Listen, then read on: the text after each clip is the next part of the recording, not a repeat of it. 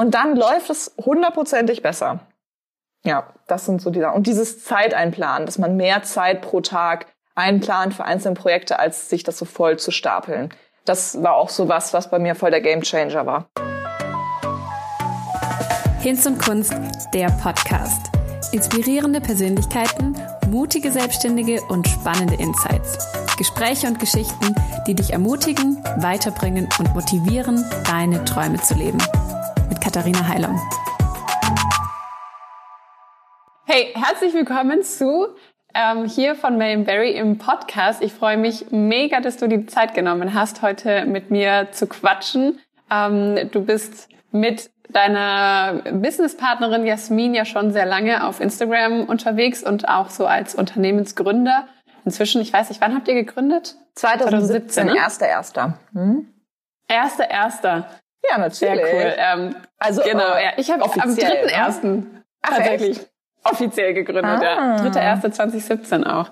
Ja, genau. Krass. Ähm, richtig, richtig cool, dass du heute hier mit am Start bist. Wir wollen über so ein bisschen deinen Werdegang als Unternehmerin sprechen ähm, und einfach dich so ein bisschen persönlich kennenlernen über die Kreativbranche, wo wir beide ja unterwegs sind und im Speziellen so ein bisschen das Thema Zeitmanagement ähm, als Selbstständiger bequatschen. Ähm, aber ich würde vorschlagen, du stellst dich einfach zu Beginn mal ein bisschen vor, dass wir dich mal so von den Eckdaten kennenlernen können. Ja, also erstmal danke für das, ähm, für die Einladung. Ich freue mich sehr. Ich finde das super spannend, sich mal so privat aus, also privat in Anführungsstrichen austauschen zu können. Vor allem, weil wir ja irgendwie dasselbe machen und ähm, wahrscheinlich auch sehr viele Überschneidungen haben. Ähm, ja, also ich bin zu, ich wohne in Bonn und bin 30 Jahre alt und ich bin Teil von May Berry. Jasmin ist ja meine bessere Hälfte und sie gehört ja, ähm, ja zu unserem Unternehmen dazu. Ähm, ja, was machen wir? Wir machen Illustration und Handlettering, haben uns 2017, wie ich gerade schon gesagt habe, damit selbstständig gemacht, wobei wir 2016 schon die ersten Workshops gegeben haben, damals aber noch so, ja, wie man das halt macht. Jeder hat so sein eigenes Konto und man äh, splittet alles, man macht alles so super prophylaktisch, äh, nicht prophylaktisch, so ein bisschen amateurhaft oder provisorisch, genau. Mhm. Und ähm, haben dann aber 2017 halt zum ersten ersten unsere GBR gegründet und sind seitdem ähm, ja voll dabei. Ähm, ja, wir machen, also angefangen haben wir eigentlich mit Workshops. Also wir haben sehr, sehr regelmäßig Workshops gegeben. Jetzt durch Corona ist das natürlich wieder so ein bisschen problematisch geworden. Aber ähm, wir machen halt neben den Workshops auch ganz viele andere Dinge. Also wir machen, ähm, wir arbeiten mit Kunden zusammen erstellen Designs, wir ähm, wir haben Bücher geschrieben, wir bringen Produkte raus. Also wir machen sehr, sehr unterschiedliche Sachen. Und wenn uns immer jemand fragt, was ist denn euer Job, dann ist es immer super schwierig, das zu erklären, weil das halt je, fast jeden Tag irgendwas anderes ist. Ich meine, jetzt durch mhm. Corona ist es so ein bisschen mehr Auftragsarbeit geworden und mehr zu Hause im Homeoffice. Aber früher war das ja auch so, dass wir super oft dann in andere Städte gefahren sind, unterwegs waren. Dann waren wir mal da und mal da und haben wir das gemacht. Also es ist immer schwierig zusammenzufassen. Aber das Gute ist, die Leute, die jetzt hier zuhören, sind ja wahrscheinlich die meisten aus unserer Community. Also wenn ich sage unsere Community, meine ich deine Katharina und unsere. Ja. Ähm, von daher ähm, werden die meisten ja schon direkt wissen, äh, was Sache ist. Ja, so geht's mir aber tatsächlich auch immer. Ich hatte erst gestern wieder irgendwie so ein Gespräch, wo mich jemand gefragt hat, ja, und du, was, was machst du? Du machst Handlettering. Und wie sie, also was ist deine Arbeit? Und ich weiß auch immer gar nicht so richtig, wie ich das erklären soll. Die Leute denken so, und was ist dein Beruf? Ja, nee, das ist mein Beruf. Und ich habe halt mal also. und ich habe halt mal ähm, gelernt, dass es eigentlich super super wichtig ist, wenn man ein Business aufbaut, dass man sein Business in einem Satz beschreiben kann und jeder versteht's. Und ich habe das, also ich weiß noch, wo Jasmin und ich jetzt zusammen äh, genau hier saßen und unser Buch geschrieben haben und ähm, dann nebenbei so einen Podcast gehört haben. Ähm, wie hieß der nochmal? Es war irgendein äh, UK-Podcast und da ging es um Business, äh, Frauen und Business. Und da war mhm. das auch so. Dann haben, hat sie immer Tipps gegeben in dem Podcast, dann haben wir auf Pause gedrückt und haben dann immer die Fragen laut beantwortet, die sie im Podcast gestellt hat. Und da eine Frage war halt so, ja, was ist euer Business in einem Satz? Und das war so, wir saßen hier so und wir dachten, wie soll das denn gehen? Aber tendenziell ist es wirklich, also so als Tipp an alle, die ähm, sowas mal machen wollen, man muss das mal machen, weil dieses immer dieses Rumdrucksen, ja, ich weiß nicht und so. Ich meine, das ist bei mir immer noch so, aber eigentlich ist es echt gut, wenn man auf den Punkt sagen kann, ich bin das und Voll. das vom Beruf und wir machen das und das. Ähm, ja. Ja, absolut. Eine Frage, die mich schon länger beschäftigt, ähm, von eurem Unternehmensnamen. Wer ist May und wer ist Barry? ich finde es immer so geil, dass alle immer denken, dass äh, die Namen zu, äh, zuzuordnen sind. Wir bekommen auch manchmal so E-Mails von irgendwelchen, also zu irgendwelchen Kooperationen, wo dann die Leute schreiben, Hallo May, hallo Barry. Und ich denke mir so, ja, okay, wenn es so anfängt, dann brauche ich die Mail jetzt gar nicht weiterlesen, weil da hat sich ja jemand wohl gar nicht ähm, mit dem Content beschäftigt ähm, nee, also an für sich ist May and Barry ein fiktiver Name. Das heißt, damals, wo wir gegründet haben, wollten wir halt ähm, einen Namen haben, der ähm, universell ist. Das bedeutet, den wir tendenziell für viele Bereiche nutzen können, weil wir damals auch gedacht haben, dass wir mal Hochzeitseinladungen oder so gestalten. Also das war so unser ganz anfänglicher Plan, was ja dann gar nicht so passiert ist. Und deshalb war es uns wichtig, dass es ein Name ist, der aus zwei Namen besteht, weil wir halt auch zu zweit sind und ähm, mhm. wir wollten dieses Gefühl von zusammen Freundschaft, zwei Leute, also dieses, was dann halt entsteht, das wollten wir halt irgendwie hervorbringen, aber auch ähm, haben wir überlegt, was, was, was verbinden wir denn mit Kreativität und mit Machen und mit Kunst. Und da ist sind uns halt so Sachen eingefallen, ja, okay, der Frühling zum Beispiel, ähm, der ist halt so der, der Indikator für, okay, ähm, äh, die Welt erblüht wieder und man kann kreativ werden und man fühlt sich auf immer so beflügelt und deshalb haben wir halt May könnte halt auch ein Name sein, ist aber auch äh, ein Monat und passt dazu. Also so sind wir daran gegangen. Und ähm, später haben wir aber auch darauf geachtet, dass einfach so der Klang passt. Also das ist, weil wenn du jetzt irgendwie September and Malone machst oder so, was wir, das ist ein kleiner Running Gag, äh, Gag bei uns von einer Freundin von uns, ähm, dann ist das halt so ein bisschen, wo man sich so denkt, so ja okay, und May and Barry ist halt irgendwie, es passt halt irgendwie in sich und deshalb war das so ja, die Geschichte ja, dahinter. Absolut. Cool, sehr schön. Ich werde auch manchmal mit Frau Hinz angesprochen. Wobei bei dir verstehe ich es gar nicht, weil das versteht doch jeder das ist ein Wortspiel Ja, sollte man meinen, oder? gell? Also, sollte man meinen. Wahnsinn. ähm, aber ja, ich kann es gut nachvollziehen, dass die Leute das nicht checken. Ja, richtig cool. Ihr habt euch also 2017 selbstständig gemacht. War das so auch euer Plan gewesen? Ähm, habt ihr euch vorher so ganz klassischen Businessplan gemacht oder wie kam es dazu, ähm, dass ihr euch selbstständig gemacht habt? Hattet ihr vorher eine Festanstellung oder wie lief das? Also ähm, wir waren beide in einer Vollzeitstelle äh, untergebracht. Ähm, Jasmin ähm, hat in einem Verlag Vollzeit gearbeitet. Ähm, ja, zu dem Zeitpunkt schon. Ähm, und ich habe in einer PR-Agentur als Designer gearbeitet, Designerin gearbeitet, ganz klassisch.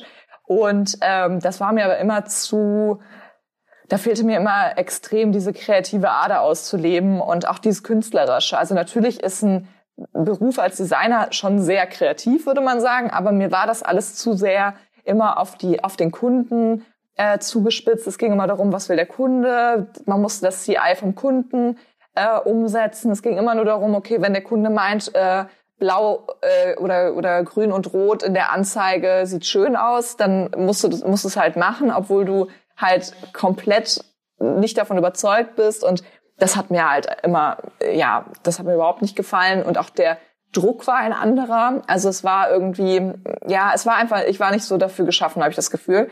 Und dann habe ich halt 2017 gesagt, okay, ich kündige jetzt voll meinen Job und ähm, mache halt ähm, Nay Barry, aber auch zum anderen Teil noch ähm, äh, arbeite ich ja für Verlage und generell als ähm, Kommunikationsdesignerin ganz viel und mache das halt einfach selbstständig nebenbei. Und das hat, ten, äh, tendenziell wollte ich schon sagen, das hat auch ziemlich gut funktioniert. Ich weiß, ja, also ich habe immer das Gefühl, dass wir auch viel Glück hatten, aber auf der anderen Seite sagt Jasmin zum Beispiel auch immer, ja, aber wir haben ja auch davor, also bevor wir uns selbstständig gemacht haben, permanent daran gearbeitet und das baut halt darauf auf. Und es sieht dann immer so aus, hätte man Glück, aber auf der anderen Seite hat man ja alles, was man davor gemacht hat, spielte da ja drauf ein. Und deshalb mhm. hat es wahrscheinlich deshalb geklappt, weil wir da sehr on fire waren. Ähm, ja. ja, aber wie ich gerade schon gesagt habe, May Barry sollte eigentlich mal was anderes werden. Also wir hatten eher gedacht, wir machen so einen Shop auf und dann äh, verkaufen wir halt Hochzeitseinladungen und sowas. Ist nicht ganz das geworden. Aber das ist ja auch das Spannende bei sowas, dass du ja komplett freie mhm. Hand hast, was du machst. Wie ist es eigentlich bei, äh, bei dir? Hast du vorher das so geplant oder war das bei dir anders? Nee, Ähm, ich hatte tatsächlich, mein ursprünglicher Plan war gewesen, ich will Postkarten gestalten ah, ja. mit irgendwie ermutigenden Sprüchen und so, weil ich irgendwie das so schön fand, einfach ja so ein bisschen, sag ich mal, ähm, Liebe in die Welt zu verteilen und ja, schöne Sachen zu gestalten und zu verkaufen. Deswegen, das war eigentlich mein Plan, so einen kleinen Papeterie-Shop ähm, zu eröffnen. Damit habe ich dann auch begonnen. Ähm, und dann habe ich aber eigentlich, ja, war Tombo dann da so ein bisschen der Auslöser. Dann habe ich die, kennst du ja bestimmt auch, ähm, ich sage jetzt nicht den Namen, aber die eine Vertriebsleiterin von Tombo getroffen im Idee, kreativ damals und bin mit ihr ins Gespräch gekommen und habe irgendwie ähm, ihr erzählt, dass ich halt Lettering mache und sie hat da gerade die Tombos vorgestellt und dann hat sie gemeint, hey, hättest du nicht Lust, Workshops quasi für uns Ambassador-mäßig zu geben? Und ich war damals, es war im Mai 2017 und ich hatte auf Instagram sage und schreibe 134 Follower. Also ich war einfach, ich war nicht existent eigentlich so für diese große Welt.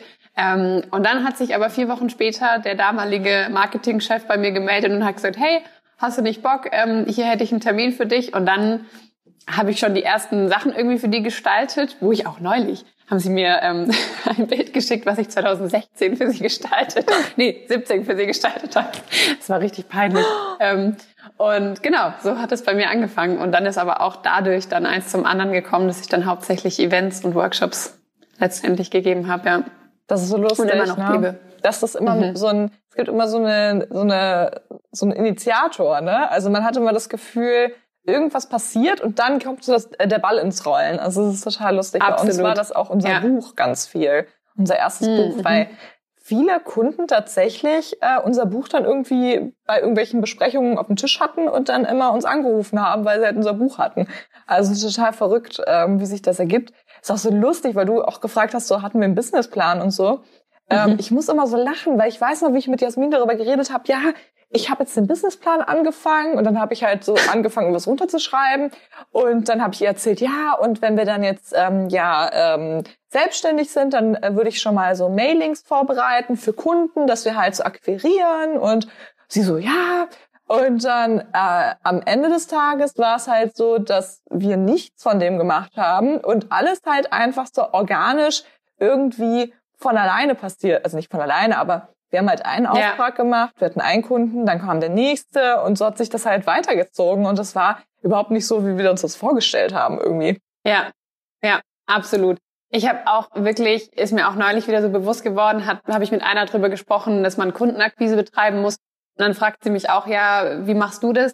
Und mir ist aufgefallen, ich, ich habe quasi nie Kundenakquise betrieben. Also das wobei, kam einfach eins zum anderen. Ja, wobei, eigentlich machen wir das ja schon mit dem Instagram-Kanal, ne? wo ich das gerade ja, so überlege. das stimmt. Also eigentlich ist es ja, wenn du Mailings raushaust, das ist ja eigentlich dasselbe, was wir auf Instagram machen, außer dass wir natürlich mhm. das primär für die Zielgruppe machen, aber ja. ähm, natürlich hat das noch den Nebeneffekt, dass natürlich sich die Kunden das Klar. auch angucken können. Ne?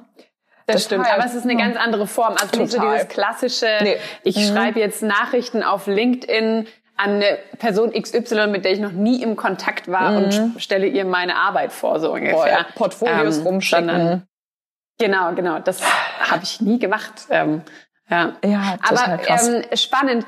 Du sagst jetzt, ähm, ihr seid da so reingestartet, quasi aus eurer Festanstellung. Ich gehe davon aus, Jasmin hat auch dann ihren Job wahrscheinlich gekündigt. Gab es auch äh, Momente? Zu 50 Prozent hat sie oder? gekündigt. Also sie ist dann Teilzeit okay. da geblieben. Liegt aber auch daran, dass es für ihren Beruf, also sie macht ja Projektmanagement und sowas, und da ist es halt ein bisschen anders strukturiert. Also bei mir ist es ja so, ich kann ja super gut äh, projektweise arbeiten und ich kriege einfach Aufträge, mhm. arbeite die ab und kann die dann in Rechnung stellen. Und bei ihr ist es halt so ein bisschen schwieriger, würde ich sagen, vom, vom, ähm, von der Arbeitsweise her. Und deshalb ist sie damals halt Teilzeit noch im Verlag geblieben und ähm, ja, ich habe es halt dann so gemacht. Mhm. Ja. Ja, aber gab es da auch Momente, wo du irgendwie Angst hattest, oh, das klappt gar nicht, ich kann mich gar nicht finanzieren von meiner Selbstständigkeit oder irgendwie es, es wird jetzt finanziell knapp oder so diese Unsicherheit, mit der man ja oft als Selbstständiger auch erstmal vor allem zu Beginn, aber zumindest bei mir auch immer noch lebt, dass man jetzt nicht weiß, wie man in drei Monaten seinen ähm, Monatsumsatz generieren wird. Gab es so Momente, wo du Angst hattest oder? Also tatsächlich ja? gar nicht. Also ich weiß nicht, woran es liegt. Also es liegt, glaube ich, auch zum einen daran, dass meine Eltern auch selbstständig sind, mein Bruder selbstständig und ich kenne es halt auch nicht anders. Aber zum anderen steht bei mir irgendwie immer eher im Fokus, das ist ganz schwierig zu erklären, aber ähm, ich krieg irgendwie eine Anfrage und dann denke ich gar nicht darüber nach im ersten Moment, okay, was nehme ich dafür, sondern ich denke einfach nur so, boah, geil, ich will das machen.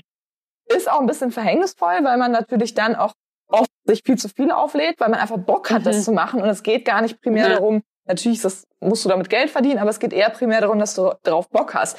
Und deshalb stand bei mir immer im Fokus diese, dieser Spaß an der Arbeit und ich habe mir nie Wobei ich auch sagen muss, dass es jetzt bei mir noch nie so war, dass ich dachte, oh Gott, ich habe jetzt kein Geld mehr oder ich krieg. Also es war alles dadurch, dass wir halt so unfassbar verschiedene Dinge machen, mhm. kommt halt immer irgendwas. Also das ist der, stell mal vor, du machst nur Events, dann bist du ja voll auf die mhm. Saison, äh, ab, äh, von der Saison abhängig, von Corona abhängig, von, keine Ahnung, ganz vielen ja. Faktoren. Aber wenn du dann auch noch so Sachen machst, die gar nichts mit Saisons zu tun haben oder saisonal gar nicht gebunden sind oder, also von daher ist es halt so, dass immer irgendwas kommt, wenn es gerade passt. Und deshalb war mhm. das bei uns ähm, zum Glück gar nicht so.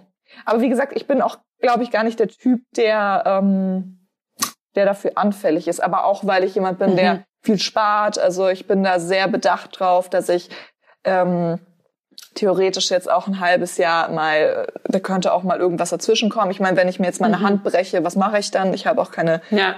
keine ähm, Arbeitsunfähigkeitsversicherung zum Beispiel. Das mhm. ist alles was, was mhm. ich äh, dann privat stemmen würde. Voll. Von daher, ja. ja. Aber ich glaube, es ist so Typsache, weil ich finde, viele sagen immer, ja, Selbstständigkeit, das ist so ein Risiko, aber das ist ja alles nur eine Sache der Perspektive, weil wenn ich Absolut. einen Job habe, ich verdiene da weniger in einem festen Job. Ähm, kann aber auch jederzeit gekündigt werden. Und nur weil, also, und wenn ich dann etwas mehr Geld verdiene und mir das auf die Seite lege, dann ist dann die Sicherheit nicht größer, wenn ich selbstständig bin. Also das ist ja immer so ein bisschen, wie man damit umgeht. Mhm.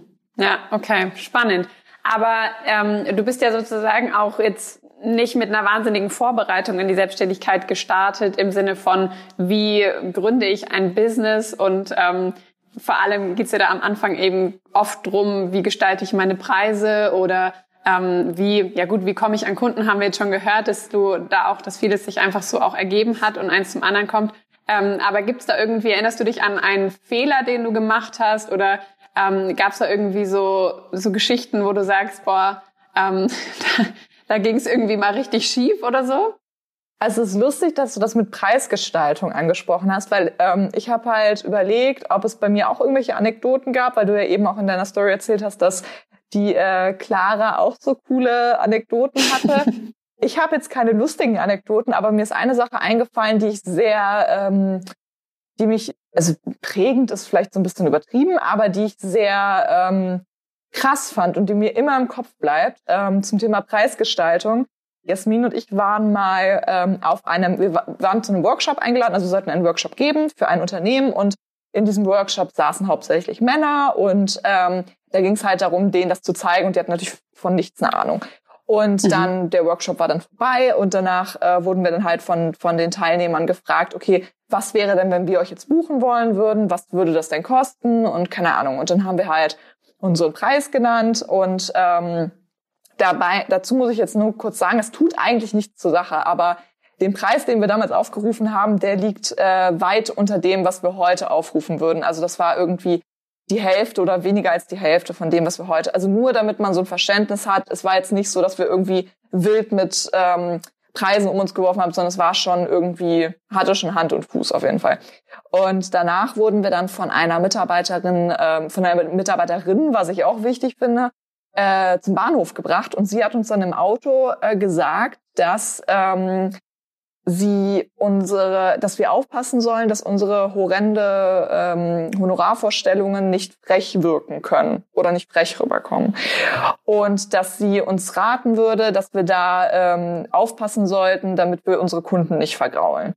Und dann dachte ich im ersten Moment so, ja, okay, gut, ja. Und dann sind wir ausgestiegen und in dem Moment war ich halt so froh, dass ich nicht ähm, alleine in diesem Auto saß, sondern dass ich Jasmin bei mir hatte, weil ich im ersten Moment so dachte, ja, okay, vielleicht hat sie ja recht. Und Jasmin war direkt so, mhm. wir sind ausgestiegen und sie so, das kann doch nicht sein, das hat sie doch nicht jetzt gerade gesagt. Also wie kannst du denn sowas sagen? Also zum einen finde ich generell Frauen so etwas zu sagen, gerade von einer Frau, finde mhm. ich immer super schwierig, mhm. weil dieses Wort frech mhm. finde ich, ist so ein Wort, was man gerne für kleine Mädchen verwendet, die irgendwie keine Ahnung, mal über die Stränge schlagen oder so. Und ich finde das halt irgendwie zum einen sehr degradierend, zum anderen aber mhm. auch sehr grenzüberschreitend, weil du setzt dir einen Preis für deine Leistung fest, die begründet sind. Das heißt, du hast deine Arbeitszeit drinne, du hast deine Materialkosten da drinne und ähm, ja, je nachdem, was noch dazu kommt.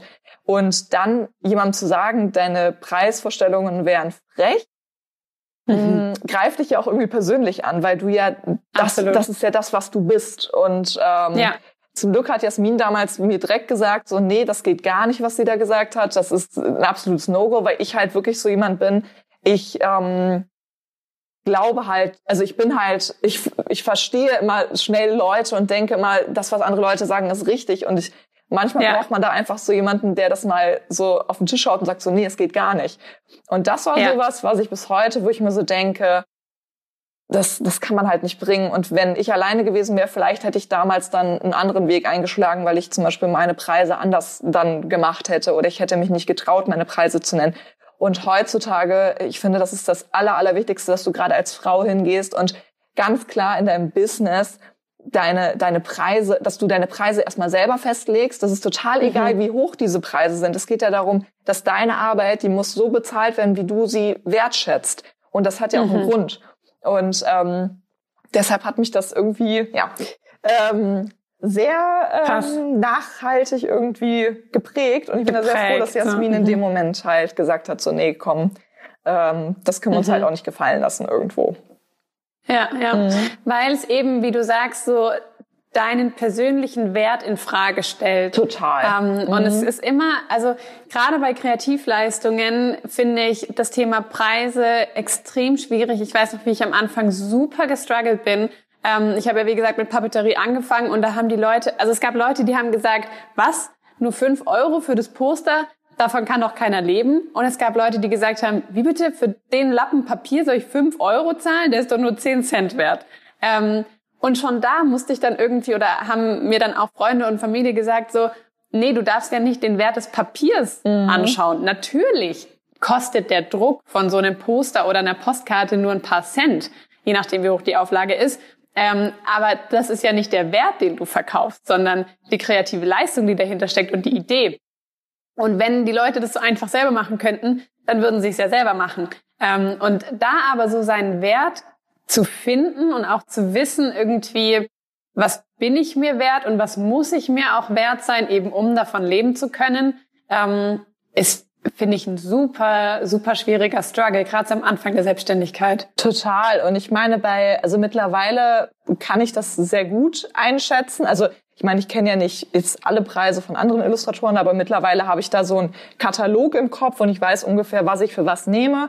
Ähm, noch schwieriger ist es natürlich, wenn es wirklich um Kunst geht. Ne? Also wenn du sagst, okay, du bist Künstlerin und ähm, verkaufst, ich habe letztens mal mit einer Freundin darüber geredet, die jetzt auch ihre äh, Werke ähm, verkauft über eine Galerie und sie meinte auch so, ja, aber ich kann ja nicht so viel dafür nehmen. Und ich so, ja, aber Moment, rechne erstmal bei der Arbeitszeit zusammen. Das ist, finde ich, erstmal wichtig. Und dann musst du deinen emotionalen Wert dazu rechnen, weil gerade wenn du irgendein ein, ein Bild malst, ich rede jetzt nicht von der Illustration von einer Blume oder so, was halt, was, wo, also da muss, also wo halt sehr viel Gefühl und sehr viel ähm, Kunst drinne steckt, da musst du auch überlegen, was ist dir persönlich wert und dieser Preis bestimmt auch, wie der wie der Betrachter dein Werk wahrnimmt. Das ist jetzt auch das Ding, wenn du mich hingehst und sagst, okay, ich mache Workshops für 100 Euro, dann sieht es ja nach außen hin ganz plump gesagt so aus, als ähm, wäre wäre das irgendwie so, ja, hier hau ich mal schnell so hin und das kann ja gar nichts Richtiges sein. Und das mhm. ist halt so das Ding. Deshalb zahlen ja auch, also das ist ja auch so lustig, weil in unsere in unserer Bubble nehmen ja ähm, Workshopgeber ganz ganz unterschiedliche Preise und mhm. ich habe mich früher immer so gefragt, wie funktioniert das denn? Weil wieso gehen die Leute denn zu einem hin, der das für 150 Euro anbietet und nicht für 50 Euro anbietet.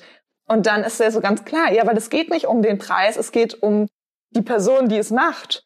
Und den Preis, mhm. ja, also es ist so eine wichtige Absolut. Sache. Aber wie, also kannst du uns irgendwie ein bisschen mit reinnehmen, wie ihr so eure Preise dann auch gefunden habt? Weil du sagst ja auch, ihr habt damals irgendwie einen Preis angeboten, der irgendwie vielleicht so halb halb so groß ist, wie ihr es jetzt nehmen würdet.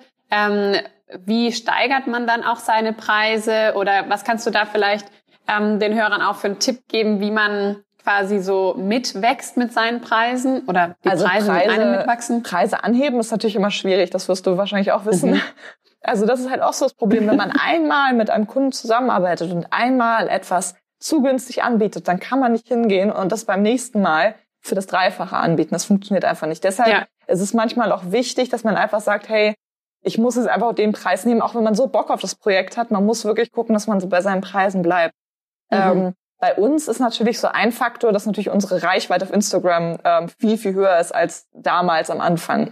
Also mhm. ähm, wir, wenn wir zum Beispiel ähm, irgendwo gebucht werden, dann werden wir jetzt nicht mehr nur gebucht, um eine Dienstleistung ähm, zu machen, sondern wir werden wegen unserer Reichweite gebucht. Und deshalb hat sich bei uns das, hat sich das bei uns natürlich so gesteigert. Mhm. Ähm, damals haben wir unsere Preise halt so festgelegt, wir haben geguckt, okay, wie viele Arbeitsstunden fließen da rein, also wie viel Vorbereitung, wie ist die Anfahrt, wie viele Stunden sind wir vor Ort.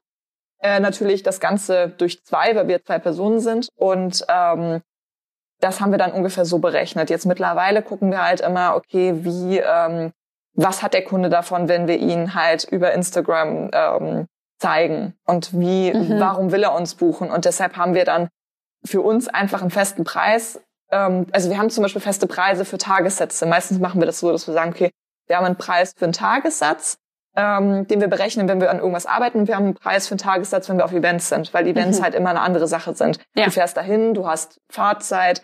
Ähm, das ist immer viel anstrengender, als wenn du Absolut. halt zu Hause sitzt und irgendwas machst. Mhm. Da haben wir einfach so unsere festen Preise im Kopf. Ähm, die wir ja so ein bisschen auf Stundenbasis halt runtergerechnet haben. Wir haben geguckt, okay, wie viel wollen wir denn pro Stunde verdienen, damit sich das lohnt und das haben wir dann halt als Tagessatz ähm, deklariert und generell finde ich Tagessätze auch immer besser zu nutzen als Stundensätze, weil mhm. es so das Ding ist, dass du meistens an einem Projekt nicht nur zwei Stunden sitzt, sondern es wird immer vergessen, dass man ein Projektmanagement machen muss. Du musst die Mails schreiben, du musst die Rechnungen schreiben, du musst dich mit dem ähm, du hast meistens irgendwie eine Stunde Telefonat mit einem Kunden, was dir auch keiner bezahlt. Also man muss immer gucken, dass man da nicht immer nur die kreative die Kreativzeit berechnet, sondern ganz, ganz wichtig das Gesamtpaket. Mhm. Ja. Absolut, ja. Was mir dazu gerade noch einfällt, ähm, das habe ich neulich mal, ich glaube bei Leonie Capello auf dem Account gelesen. Sie hat äh, so eine Quote geteilt. Oft sagen doch Kunden oder Leute eben, du machst es doch ganz schnell du machst doch in fünf Minuten so ein Lettering, das, das rutscht dir doch so aus der Hand. Ähm, warum kostet es dann äh, 100 Euro? Ähm, und man bedenkt aber nicht, dass man eben mehrere Jahre lang geübt und trainiert hat und sich die Expertise und das Können angeeignet hat und all diese Jahre keinen Cent bezahlt bekommen hat, damit man es jetzt in zehn Minuten kann. Ähm, und da ja ist, glaube ich, oft so ein großes Fragezeichen eben bei Leuten, die dann sagen, na ja, aber macht mir ja auch Spaß und es dauert ja auch nicht so lang und das dauert ja dann auch nur zwei Stunden und dann kann es ja so teuer nicht sein. Aber ich finde, das ist immer so ein wichtiger Faktor, sich auch bewusst zu machen, dass man einen gewissen Expertenstatus hat und der Kunde in dem Moment das nicht selber machen könnte. Also ja, es ist und einfach, was hat der Kunde davon, ne? Also das genau. ist ja auch genau. so das Ding. Ja. Wenn, wenn du jetzt ein Lettering machst, wo drauf steht, ähm, keine Ahnung, Limonade, und dann wird dieser Limonadebruch auf, ähm, auf eine Flasche gedruckt und das wird millionenfach verkauft, ja, sorry. Aber ich meine, zum Beispiel Coca-Cola ist ja das beste Beispiel. Der, ähm, der Kalligraph oder der Designer, der das Logo gemacht hat, hat, glaube ich, 100 Dollar damals dafür bekommen oder mhm. so.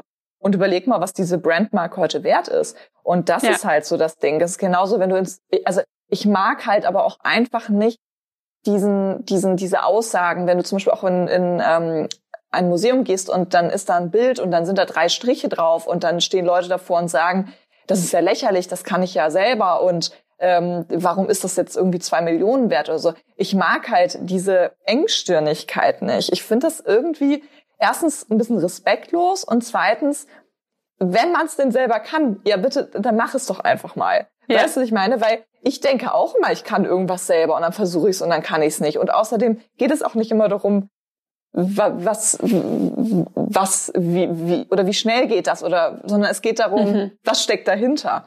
Und deshalb mhm. finde ich immer, sollte man nicht so engstirnig durch die Welt gehen und sagen, ja, das ist es ja also irgendwelche Preise oder irgendwas bewerten. Äh, man sollte einfach mal so ein bisschen offener dafür sein und sich überlegen, okay, warum ist das jetzt gerade so wertvoll? Zum Beispiel im Museum geht es ja meistens darum, dass es zu der Zeit etwas war, was es so noch nie gab und was die Gesellschaft total aufgerührt hat und was ganz, ganz viel für die weiterführenden Künstler gemacht hat. Und das ist ja, warum es so wertvoll ist und nicht, dass da nicht die Farbe, die an dem Bild klebt. Ja, und das ja. finde ich immer super wichtig. Ja, ja. Sehr, sehr spannend. Cool. Ähm, kommen wir mal ein bisschen zu unserem Thema Zeitmanagement. Wir machen hier mal einen mhm. kurzen mhm. Cut. Ähm, und zwar würde mich total interessieren, ich habe es in letzter Zeit bei dir auf Instagram auch immer wieder mitbekommen, dass du dir viele Gedanken machst um deine Arbeitsweise, deine Struktur, deinen Wochenplan, Tagesplan und so weiter. Ähm, magst du uns da mal ein bisschen mit reinnehmen? Wie organisierst du deine selbstständige Arbeit? Man kann ja immer arbeiten, wann man will. Das ist so ein bisschen der Vorteil. Andererseits auch bei vielen der Nachteil. Genau. Mhm. Fluch und Segen zugleich. Ähm, ja, was ist da so deine, deine Organisationsweise? Also ich muss sagen, ich bin schon das ist so lustig, weil auf der einen Seite sage ich immer so, ich bin sehr strukturiert und auf der anderen Seite habe ich immer das Gefühl, ich bin so ein Chaoskopf. Ähm, ich finde aber, man sollte das nicht immer so sagen, der eine ist so und der andere ist so. Ich finde, da stecken immer so zwei Herzen in einem. Wenn es um Steuern geht und sowas, ich bin da grenzenlos überfordert. Nicht, weil ich nicht weiß, was ich zu tun habe, sondern weil mich das einfach, weil ich nicht das Gefühl habe, ich blicke es total durch und dadurch habe ich nicht so die Kontrolle. Ähm, deshalb bin ich jemand, ich mache ganz viele Listen mal mehr, mal weniger. Also wenn ich zum Beispiel mal eine Phase habe, wo ich wirklich hatte jetzt vor paar Wochen mal eine Phase, so zwei Wochen, wo ich dachte, wie soll ich das denn alles schaffen? Also da musste ich jede einzelne Stunde am Tag planen, sonst hätte ich das einfach nicht geschafft. Es sei denn, ich mache Nachtschichten, aber das mache ich nicht. Also das, das ist bei mir No-Go, das würde ich nie tun. Ähm, deshalb mache ich halt, also ich habe zum einen einen, ich mache alles analog. Also nicht alles, aber hauptsächlich analog. Ich habe einen Kalender, so einen ganz schönen. Das ist nämlich auch das Ding. Ich habe mir einen richtig schönen, teuren Kalender gekauft, in dem ich auch Bock habe, was reinzuschreiben. Da schreibe ich halt einfach Termine rein und da schreibe ich aber auch die Projekte rein, an denen ich an den Tagen arbeite. Also zum Beispiel montags muss ich am Projekt A arbeiten, da schreibe ich aber nicht genau rein, was ich machen muss, sondern einfach nur, dass ich an dem Projekt arbeiten muss. Dann habe ich zusätzlich noch so eine Wochenübersicht, ähm, wo ich einfach nur die Projekte runterschreibe, die ich in der Woche machen möchte, weil mir ist das schon so oft passiert, dass ich dachte, ach cool, das habe ich ja alles gemacht, ist ja gar nichts mehr auf dem Tisch, weil ich einfach irgendein Projekt vergessen habe. Und das ist halt so das Ding, dass man einfach dann vergisst, ach ja, ich habe ja vor einem Monat mal was angefangen, das hätte ich ja eigentlich schon längst weitermachen müssen. Und dann habe ich zusätzlich noch so eine Tagesliste, wo ich dann ganz genau aufschreibe, Projekt A muss ich ähm, die Korrekturen einarbeiten, die ich gestern geschickt bekommen habe. Projekt B muss ich das machen. Und äh, so strukturiere ich mir das, wobei ich sagen muss, ähm, früher habe ich meine Tage, wo ich noch in der Agentur gearbeitet habe, habe ich meine Tage mal viel zu voll gepackt. Ich hatte dann einen Kollegen gegenüber von mir sitzen, mit dem habe ich die ganze Zeit auch in einem Büro gesessen. Wir sind auch immer noch mega gut befreundet. Und der war halt so das genaue Gegenteil von mir. Der war so mega zum einen strukturiert und zum anderen hat er mich auch immer gefragt nach meinen Zeiteinschätzungen, weil er auch meine Stunden verkaufen musste. Und dann habe ich immer gesagt, ja, das mache ich in einer halben Stunde. Und er so, nee, da schreibe ich schon mal zwei Stunden hin. Also er war halt so, ähm, nee, du kannst nicht immer davon ausgehen, dass es im ersten Anlauf funktioniert. Du musst viel, viel mehr Zeit einplanen. Und von ihm habe ich das so voll übernommen, dass ich meine Tage nicht so voll packe. Also ich gehe hin und mache meine Tage eher ein bisschen zu leer und schaffe dann eventuell noch was on top und habe dann mhm. ein super Gefühl am Ende des Tages, als dass ich mir irgendwie fünf Projekte auf den Zettel schreibe, wo ich weiß, das, das wird wahrscheinlich nicht funktionieren und das deprimiert einen später. Also es ist sehr mhm. psychologisch mhm. auch so ein bisschen, finde ich, wie man da rangehen muss. Ja, das stimmt. Aber das heißt, du arbeitest parallel an Projekten und machst jetzt nicht ja. montags Projekt A, mm -mm. Dienstag B.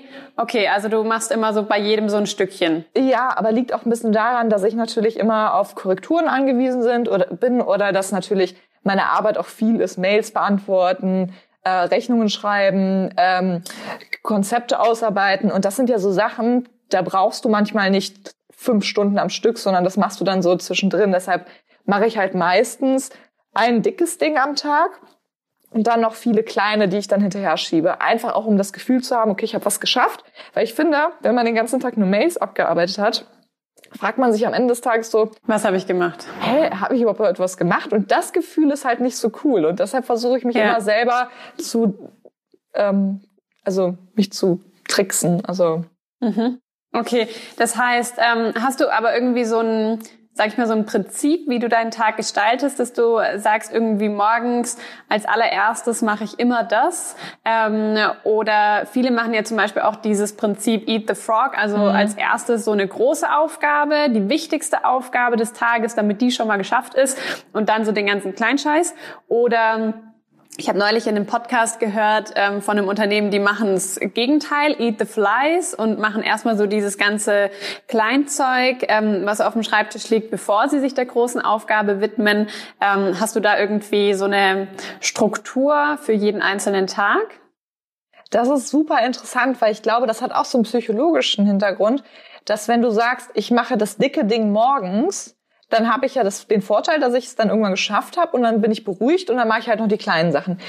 Es ist aber auch so, wenn du das dicke Ding morgens hast, dass du vielleicht blockiert bist, weil du weißt, oh Gott, jetzt muss ich das machen und du kommst gar nicht ins Arbeiten rein. Und an der Stelle ist es natürlich besser, wenn man sagt, okay, man macht erstmal Kleinigkeiten, damit man schon mal in den Workflow reinkommt. Also ich persönlich mache eher Eat the Frog. Also ich versuche morgens, liegt aber auch daran, dass ich meinen Rhythmus so ein bisschen äh, definiert habe oder rausgefunden habe. Ich bin jemand, ich bin zwischen acht und elf Uhr ganz produktiv, also da geht's bei mir richtig ab. Zur mhm. Mittagszeit mhm. geht's auch noch und irgendwann nimmt das dann ab und nachmittags kann man mich eigentlich total vergessen. Ich habe abends dann noch mal so ein kleines Hoch, aber meistens ist morgens so meine Sternstunde und deshalb nutze ich auch diese Sternstunde für schwierige Sachen, weil gerade wenn man kreativ arbeitet, dann ist man mega darauf angewiesen, dass es einfach äh, funktioniert. Wenn du jetzt zum Beispiel keine Ahnung ähm, Steuern machst, dann musst du ja nicht, also dann wird's, dann funktioniert's ja immer. Also dann musst du ja nicht darauf warten, dass dir irgendwie die, dich die Muse küsst. Die Idee so. kommt.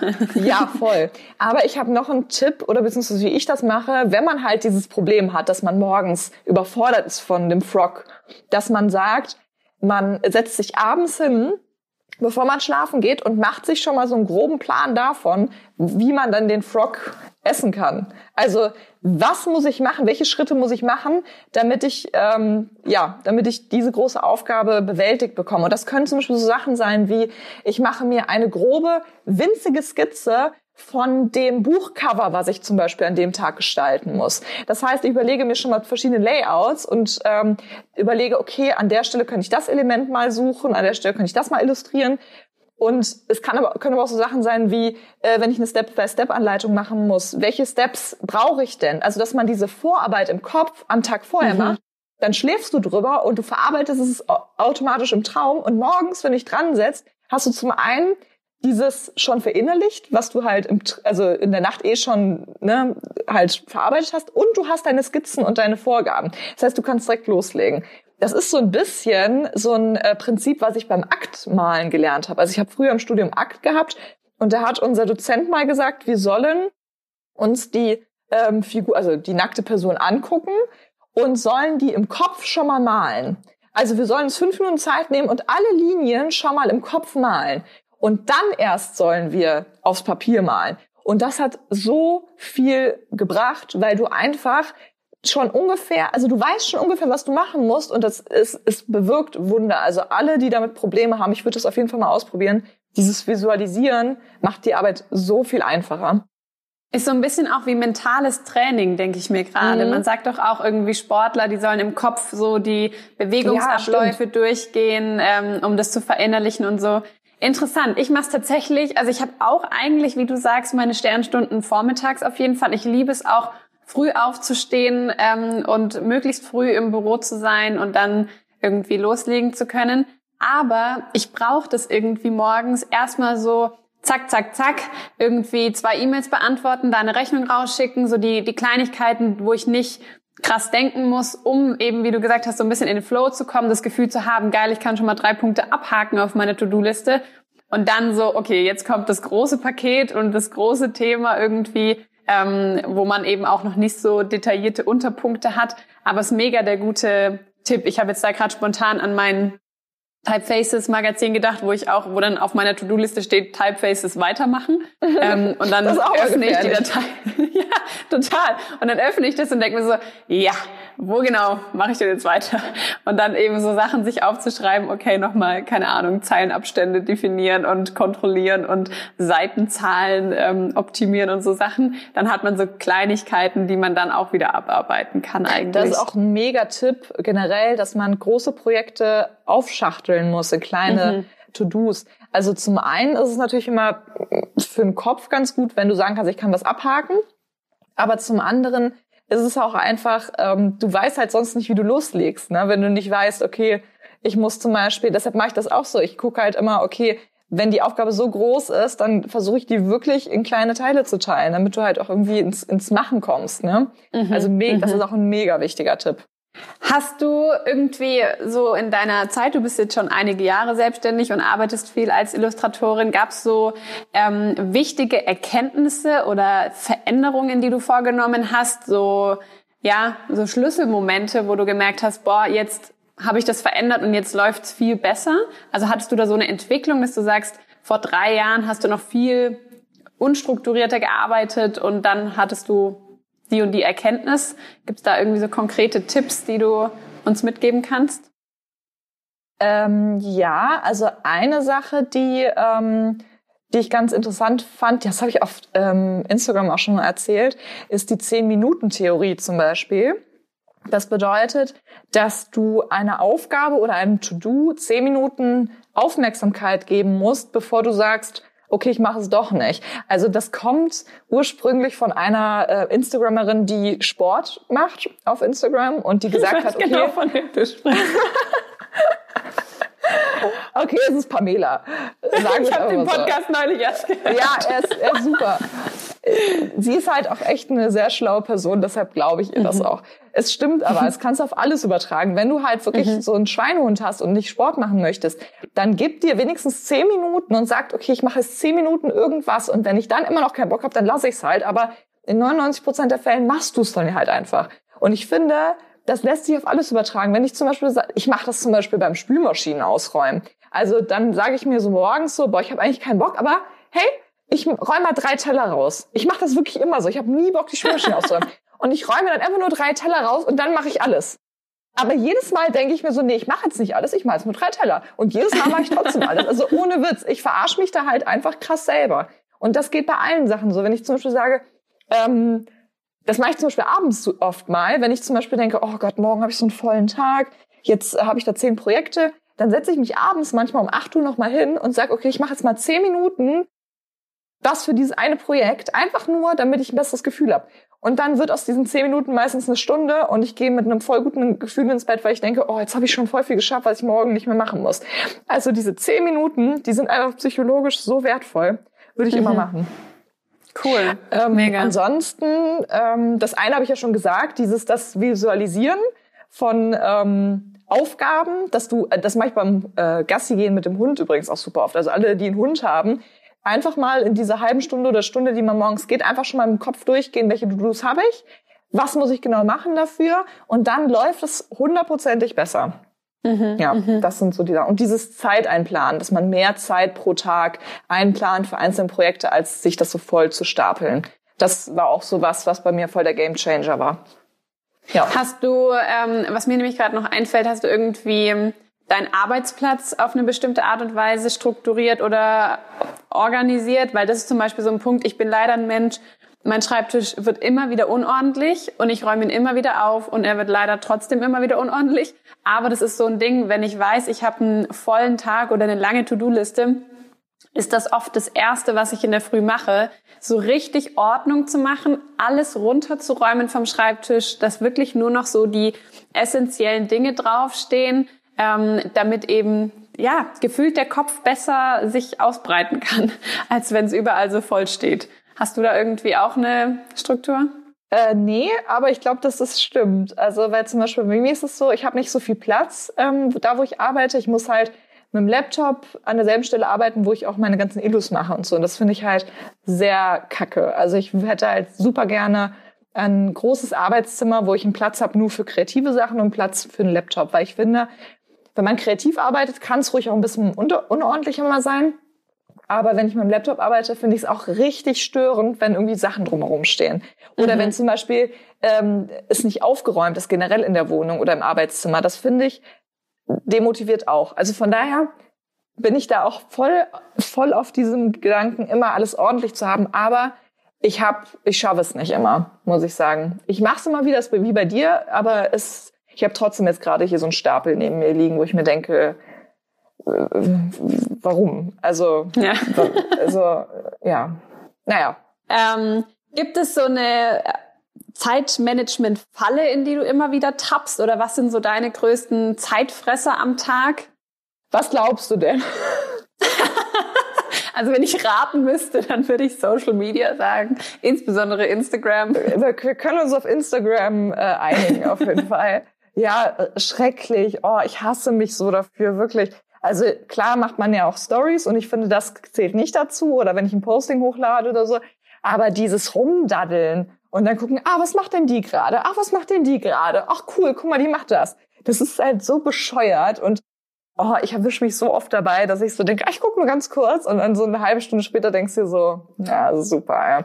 Aber es ist halt auch so, keine Ahnung, manchmal inspiriert es mich halt auch krass, ne? Wenn ich von anderen Künstlerinnen was sehe, dann denke ich mir so, oh, das muss ich auch mal machen. Und das ist natürlich auch schön, aber oft ist es halt auch einfach nur so, ja, Hauptsache nochmal irgendwo gucken und hier nochmal in die Story und da nochmal in die Story. Also das ist bei mir so ganz schlimm und ich habe bisher noch keinen Weg gefunden, das zu unterbinden. Wobei ich mein Handy äh, seit ungefähr einem halben Jahr nicht mehr mit ins Schlafzimmer nehme. Das mache ich. Also ich schließe das ähm, an meinem Schreibtisch ans, ähm, an den Strom an und dann lasse ich das da. Das finde ich schon mal eine richtig gute Sache, weil kennt wahrscheinlich jeder Selbstständige. Man liegt im Bett, will sich gerade den ähm, Wecker einschalten im Handy und dann ploppt oben so eine Push-up-Nachricht von einem Kunden auf äh, der Entwurf sieht total scheiße aus, mach bitte alles neu und dann gehst, denkst du dir so, okay, wie soll ich denn jetzt schlafen? So, also das ist ja. so der, das ist so typisch, dass man dann noch so, ein, so eine Mail kriegt, wo man denkt, ach, wieso habe ich die jetzt gelesen? Deshalb lasse ich das halt auf jeden Fall schon mal ähm, am Platz. Aber sonst habe ich noch keinen Weg gefunden zu sagen, ich mache es nicht, weil es mir halt auch oft Spaß macht. Und ja, ja. Ja. Ich also. erwische mich aber auch ehrlich gesagt immer wieder, dass ich, wenn ich so ein kleines Motivationstief habe oder an irgendeiner Stelle eine Aufgabe hänge, wo ich irgendwie nicht so richtig weiterkomme, dann denke ich so, ach komm, jetzt nimmst du mal eine Story auf. So.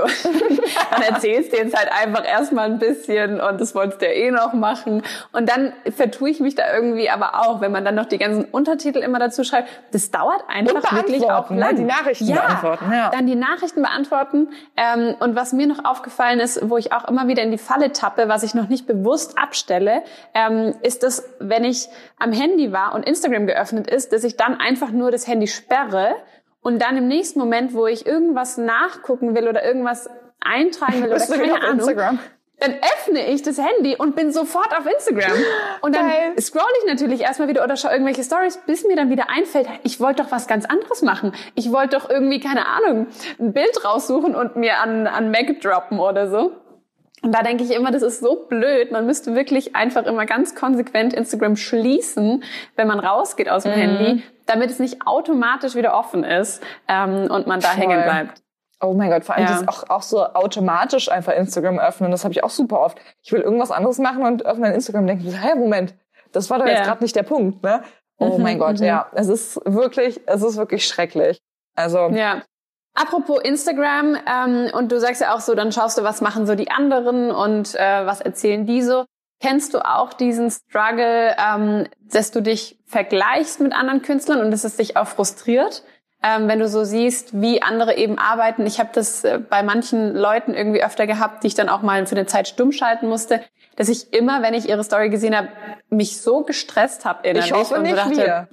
Nein, ihr habt dazu nicht gehört. Sehr gut.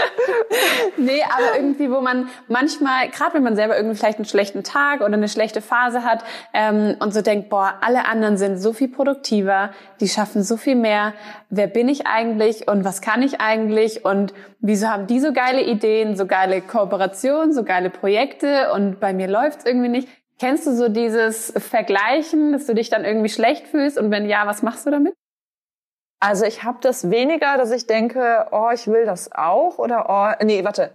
Ich habe das weniger, dass ich denke, ähm, wieso kann ich das nicht oder warum ist das jetzt also das, ich habe das sehr wenig negativ, sondern ich habe es eher so, mich inspiriert das krass. Also ich saug diese diese kreative Energie krass auf. Also wenn ich bei jemandem was sehe, denke ich mir so, oh mein Gott, ich muss auch mal was Neues probieren oder so. Also es motiviert mich stark. Was ich aber habe, ist, dass ich mir manchmal denke, oh, die anderen machen das aber irgendwie strukturierter, die anderen machen das ähm, professioneller, die anderen machen das, ähm, keine Ahnung, geben sich auf de dem und dem Level mehr Mühe, wo ich mir so denke, so mache ich genug. Also es ist halt nicht so, dass ich so denke, also es ist halt nicht so denke, dass ich mich davon runterziehen lasse, sondern ich äh, denke dann halt manchmal so, ja, okay, vielleicht mache ich das nicht ganz richtig. Also ich weiß nicht, ob man versteht, wie ich das meine. Wobei das vielleicht auch Schwachsinn ist, weil wenn ich zum Beispiel eine Story aufnehme, gucke ich ja auch, dass das, was ich zeige, dass es sehr professionell alles rüberkommt.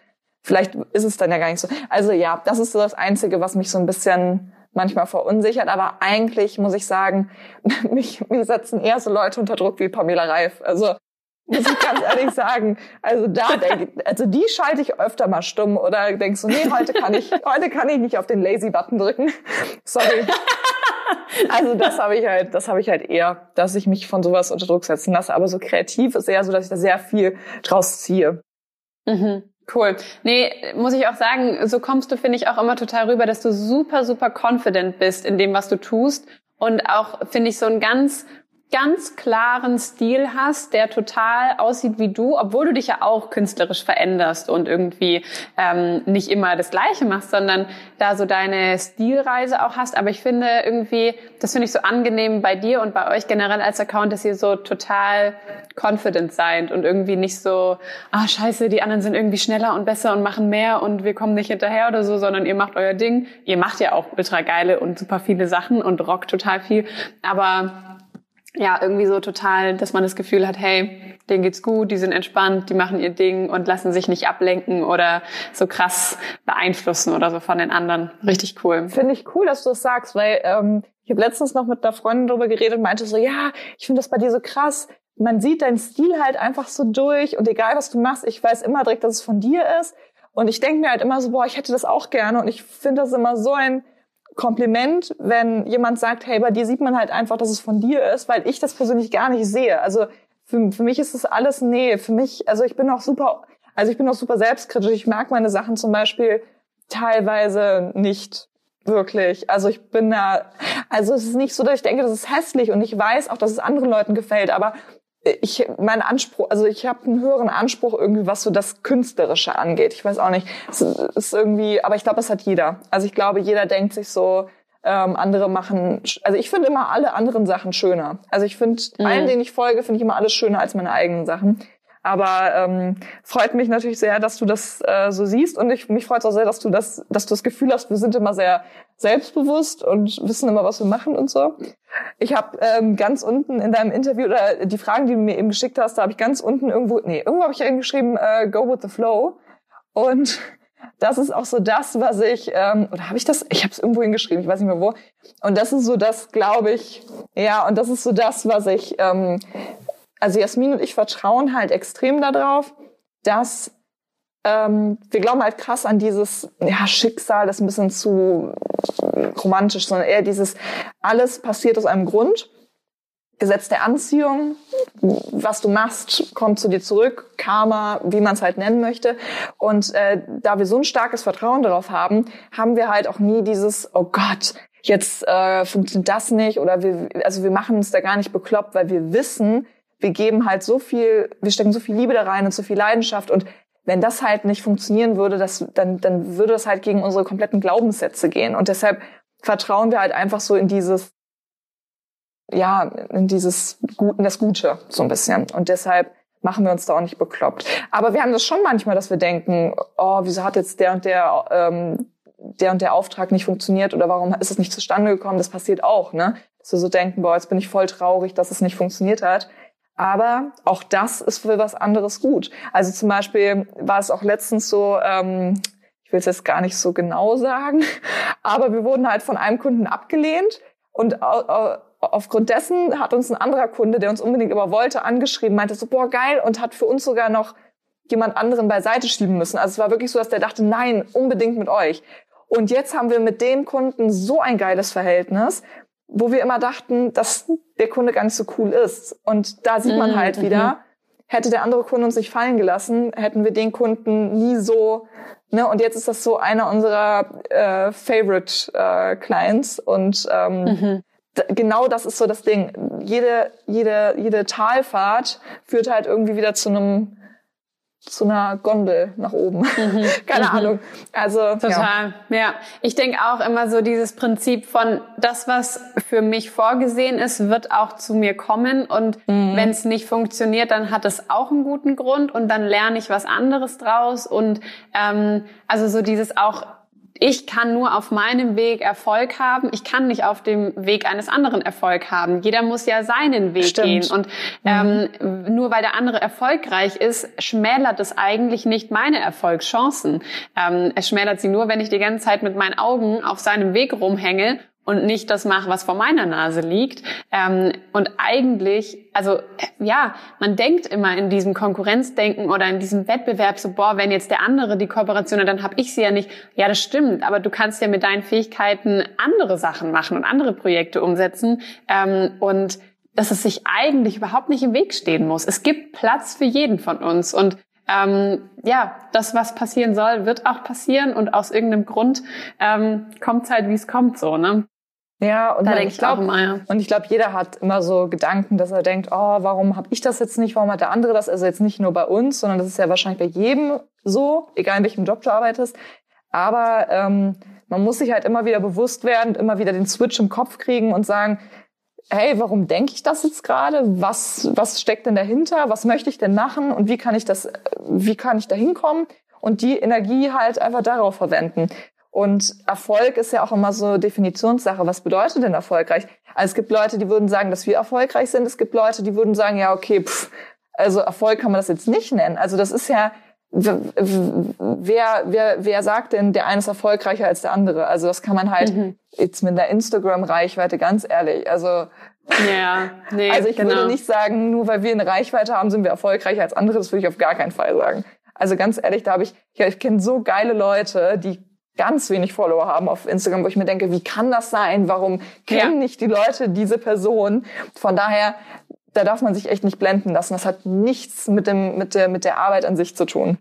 Ja, ja, ja, absolut. Und es hat auch nichts irgendwie, also ich habe auch oft schon erlebt, dass ich gesehen habe, dass Accounts, die gar nicht so viele Follower haben, trotzdem voll die krassen Partner haben und krasse Projekte umsetzen ja, und mhm. entsprechend auch finanziell erfolgreich sind und selbstständig sind und davon leben können, obwohl sie nicht die Wahnsinnsreichweite haben. Also, dass das auch gar nicht immer so miteinander zusammenhängt, dass man sagt, oh ja, die, die 100.000 haben oder da in die Richtung gehen, die haben auf jeden Fall Asche irgendwie zu Hause liegen und die, die unter 10.000 sind, die können ja davon schon mal safe nicht leben. Also es kann finanziell sich total ähnlich ausgehen am Ende auch und deswegen, ja, glaube ich auch, darf man da gar nicht so viel Wert drauf legen und da irgendwie so drauf erpicht sein. Toll, total.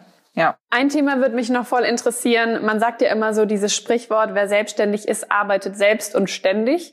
Äh, wie steht's denn so um deine Work-Life-Balance? Ist es so, bist du da zufrieden? Gibt es da irgendwie, also ich erlebe es zum Beispiel immer wieder, dass ich da von Freunden und Familie liebevoll angestupst werde, ähm, da, da irgendwie manchmal vielleicht den einen oder anderen Faktor zu drehen. Ähm, Würde mich mal interessieren, wie das so bei dir ist oder wie du es selber wahrnimmst.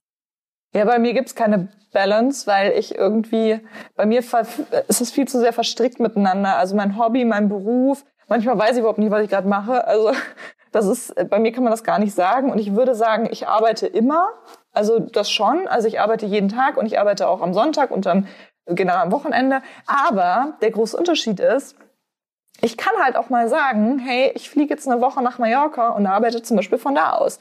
Das kann, kann man ja sonst nicht. Und die Freiheiten, die ich halt habe durch meine Selbstständigkeit, die nehme ich mir auch. Zum Beispiel wäre ich jetzt ähm, im Juli, wäre ich eigentlich einen Monat in New York gewesen. Das hat jetzt nicht funktioniert wegen Corona.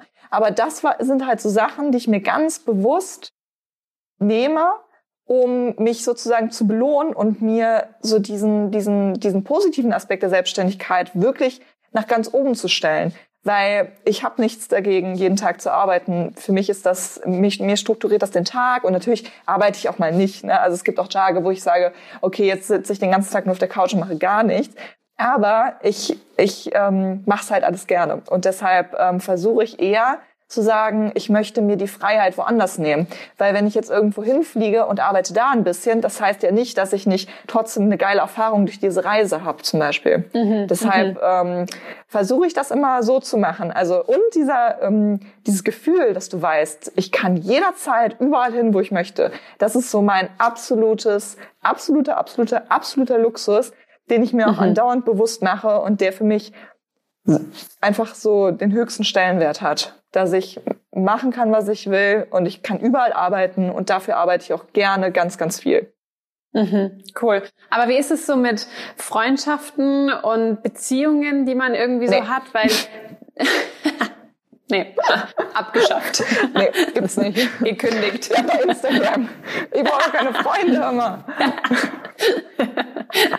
Weil die ja auch einfach irgendwie Zeit einfordern oder halt, ähm, ja, auch wenn du natürlich dann nach Mallorca fliegen kannst, deine Freunde können es ja irgendwie nicht. Das ist zum Beispiel so ein Struggle, den ich immer wieder habe, dass die Leute ja zu mir sagen, naja, du bist doch selbstständig, du kannst doch einfach ähm, jederzeit einen Kaffee trinken gehen. Das stimmt natürlich auch, so wie du es jetzt mhm. auch gerade beschrieben hast. Man kann jederzeit theoretisch aufhören zu arbeiten.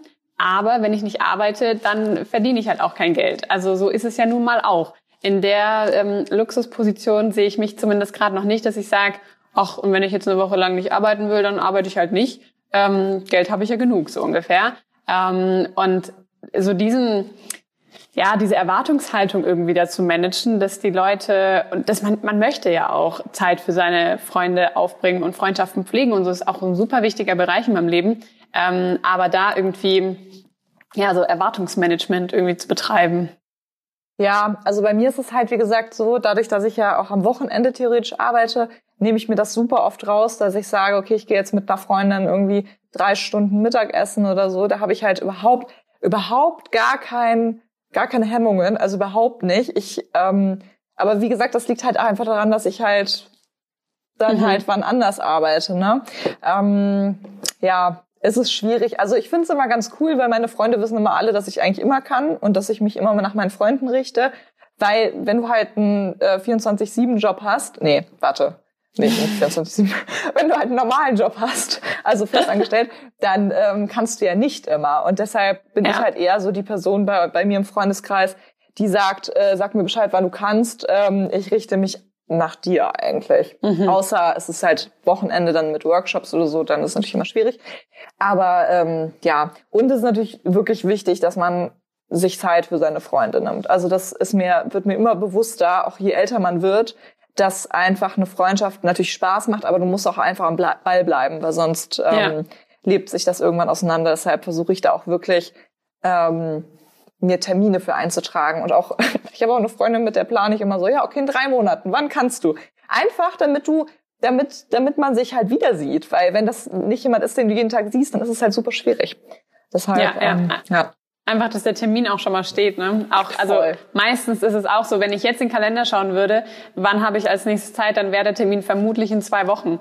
Ähm, mhm. Und dann, aber dann lieber schon mal festsetzen, dann kommt der Termin auch und dann klappert man so immer wieder Ist genau ab. wie mit Urlaub, ne? Also Urlaub mhm. ist auch so was. Jasmin und ich haben in den ersten zwei Jahren oder drei Jahren, zwei Jahren, haben wir gar keinen Urlaub gemacht, null, also überhaupt nicht. Und ähm, dann haben wir irgendwann gemerkt, ja, okay, man kann halt als Selbstständiger nur dann Urlaub machen, wenn man am Anfang des Jahres sich den, die, die Zeit blockt, weil du weißt es ja selber, wenn du deine, dein Terminplan füllt sich ja dann immer so einen Monat im Voraus oder so und dann ist der einfach voll. Und wenn da nichts drinsteht, kannst du ja auch nicht dem Kunden sagen, also dann weißt du, also du musst es da stehen haben, damit du dem Kunden sagen kannst, nein, da ist die äh, Jasmin nicht da, da können wir nicht. Das ist so super wichtig. Ich habe sogar meine Urlaube immer äh, ein Jahr im Voraus geplant teilweise. Aber nicht nur deswegen, sondern ähm, weil mich das unglaublich motiviert hat. Also bei mir ist das so, wenn ich einen Flug buche irgendwo, also ich rede jetzt nicht von Mallorca, das ist jetzt nicht so was, wo ich sage so, boah, da freue ich mich ein Jahr drauf, sondern eher so was, wo du noch nie warst zum Beispiel, wo du weißt, oh Gott, da kann ich das und das und das angucken. Und ähm, dann freue ich mich die ganze Zeit, in diesem Jahr freue ich mich auf diesen Urlaub. Und das motiviert mich so krass. Und das ist ein bisschen schade, mhm. dass es im Moment nicht geht, aber das ist mhm. sowas, da habe ich so viel Kraft draus, draus gezogen. Und diese Vorfreude ist dann meistens sogar echt schöner als dann der Urlaub. Also, klingt das böse, aber diese Vorfreude ja. macht halt so viel und deshalb mache ich sowas zum Beispiel auch, um mich zu pushen. Ja. Cool. Richtig, richtig schön. Ähm, ja, jetzt habe ich noch eine Frage. Das sagst du die ganze Zeit. Du sagst, ich weiß. jetzt habe ich noch eine. Und jetzt habe ich noch eine Frage. Ich sehe auch gerade, es sind eigentlich noch zwei Fragen. ähm, ich habe eine übersehen. Ähm, aber das, die, ich will die unbedingt noch beide stellen, weil das eine Frage ist, die auch öfter von der Community so gestellt wurde und die, glaube ich, auch viele beschäftigt. Ähm, wie gehst du mit Motivations- und Kreativs um? Also Motivationstiefs und Kreativs. Ähm, was machst du, wenn du mal nicht inspiriert bist, wenn du irgendwie keine Idee hast für eine neue Illu oder irgendwie vielleicht, ich weiß nicht, ob du das kennst, so dieses Gefühl, alles, was ich mache, sieht irgendwie scheiße aus und mir gefällt es alles gerade nicht und ich komme nicht so richtig an den Punkt, wo ich denk, cool, das gefällt mir, da arbeite ich jetzt gerne weiter. Ähm, wie gehst du mit solchen Momenten um? Ähm, bei mir war das so, das war so ein Lernprozess und ich glaube, da muss jeder durch. Also ich glaube, wenn man jetzt, wenn ich jetzt sagen würde, Leute, macht das so und so, dann glaube ich nicht, dass man gut umsetzen kann, sondern es ist eher so, dass du das lernen musst, dass nämlich ein Kreativ ähm, dazugehört. Also ein Kreativ musst du wie ein, wie ein Freund nehmen. Also du musst, du musst dir denken, okay, der ist jetzt da, der sitzt jetzt neben mir am Schreibtisch oder sie, kann auch nur sie sein. Und ähm, mit, mit, der, mit, mit ihm oder ihr muss ich jetzt halt zurechtkommen. Und die bleibt dann eine Woche oder so, aber danach packt sie auch die Koffer und geht wieder. Und das ist, glaube ich, das Wichtigste, dass man Sachen aussitzen kann. Also früher war es bei mir so, dass ich so richtig Panik bekommen habe, wenn ich dann auf einmal so demotiviert war und ich bin morgens nicht mhm. aus dem Bett gekommen oder es war, es hat nichts funktioniert. Dann dachte ich so, oh Gott, ich habe meine Skills verloren, mein Zauber ist weg, ich werde nie wieder was Geiles machen können. Das denkt man ja und das ist so ein Schwachsinn, weil du musst ja auch mal deinen deinen Kopf rebooten können. Du musst ja einfach mal sagen können, okay, ich brauche jetzt einfach mal Abstand. Und ich mache in so einem Fall ähm, ich nehme das total wahr, also ich definiere das auch. Also ich denke mir so, ach krass, ich stecke gerade in einem Kreativ. Also es ist nicht so, dass ich das nicht, also ich definiere das wirklich. Und dann denke mhm. ich mir so, ja, okay, die nächsten ein, zwei Wochen werden jetzt halt so ein bisschen schleppender, aber ich weiß ja, ich weiß ja, es wird besser. Und das ist, glaube ich, immer so das Ding. Man muss immer, auch wenn man, also egal was für eine Phase man hat, man muss immer wissen, es wird sich ja ändern. Wenn ich eine stressige Phase habe, muss ich mir sagen, ja, ich habe das eine stressige Phase, aber in zwei Monaten werde ich darauf äh, zurückgucken und werde denken, ach, so schlimm war das ja gar nicht. Weil das ist halt sowas, was einem sehr viel Druck nimmt. Und ich mache dann so Sachen wie, ähm, ich putze die Wohnung, ich, ähm, keine Ahnung, ich gucke mir Dokumentationen an, ich, ähm, keine Ahnung, also alle Sachen, die so mhm. nicht so wirklich kreativ sind und die mich einfach so ein bisschen die Perspektive wechseln lassen. Geht natürlich nicht immer, weil wie du gerade sagst, wenn du einen Auftrag hast und sagst, okay, du musst jetzt, dann hast du in dem Fall ein bisschen Pech gehabt, wobei ich sagen würde, man sollte trotzdem in dem Fall es beiseite legen. Also wirklich sagen, okay, ich weiß, ich müsste es jetzt machen, aber es geht nicht, deshalb muss ich jetzt einen Tag aufschieben. Oder halt so Sachen machen, dass man sich wirklich anders ranwagt an das Thema, dass man sagt, okay, man ähm, versucht, wenn, wenn man es vorher alles digital gemacht hat, macht man es alles analog oder andersrum, dass man einfach das Medium ändert. Das könnte ich mir auch gut vorstellen, dass es gut funktioniert. Du musst einfach aus diesem aus der Perspektive rauskommen, wo du gerade bist. Stellst du dich halt, ganz ehrlich, stellst dich halt auf den Schrank drauf oder so. Also jetzt mal ohne, ja. du mhm. stellst dich, du stellst dich an Stehpult. Das habe ich ja gemacht. Ich hatte ein Kreativ, habe mich hingestellt und auf einmal hat's wieder geschwuppt.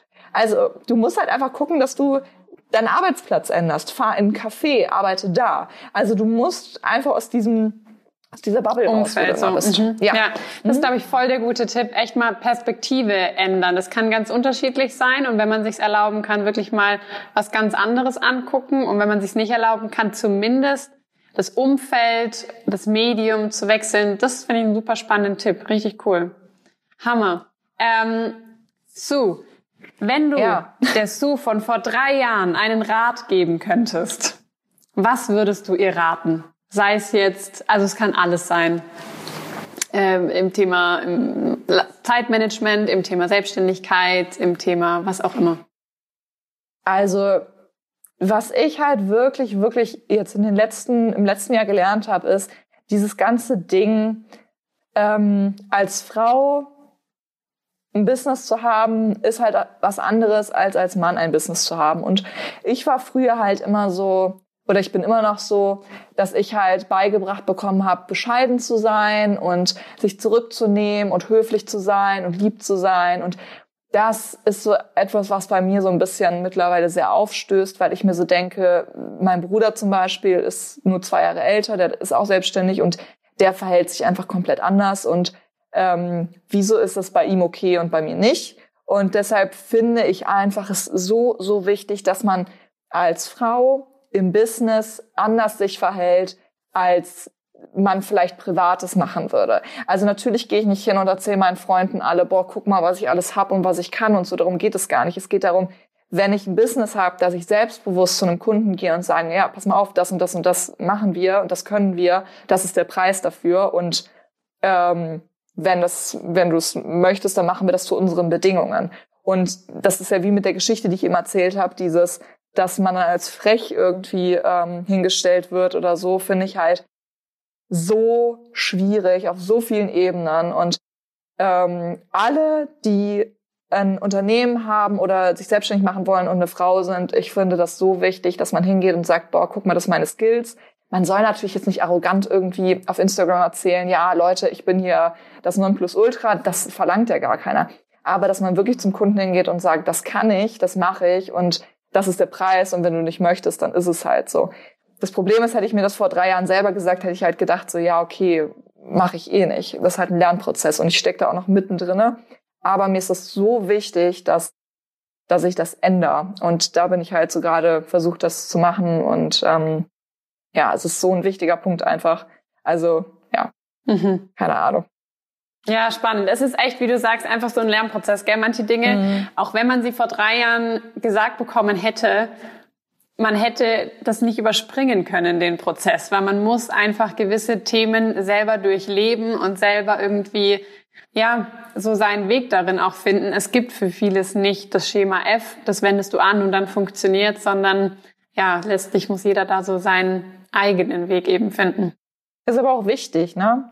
Also weil wenn wir das alles auf einmal machen könnten, dann würden ja alle es gleich machen. Und genau. es geht darum, dass du es so machst, wie du es möchtest und dich nicht. Ja. Ja, und alles, was passiert, also wie gesagt, ich weiß, es klingt immer so doof, aber alle negativen Dinge, die passieren, die haben halt wirklich einen riesen Lerneffekt. Und wenn alles immer glatt läuft, dann kannst du nichts daraus lernen. Und das ist halt, das muss man sich immer wieder sagen. Und ähm, ja.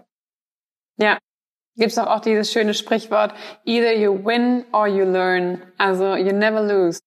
Nein. Entweder lernst du was oder du es gewinnst ist total was. kitschig, aber das ist wirklich so. Und ja. ja, egal was es ist, egal was es ist, irgendwo siehst du immer was draus.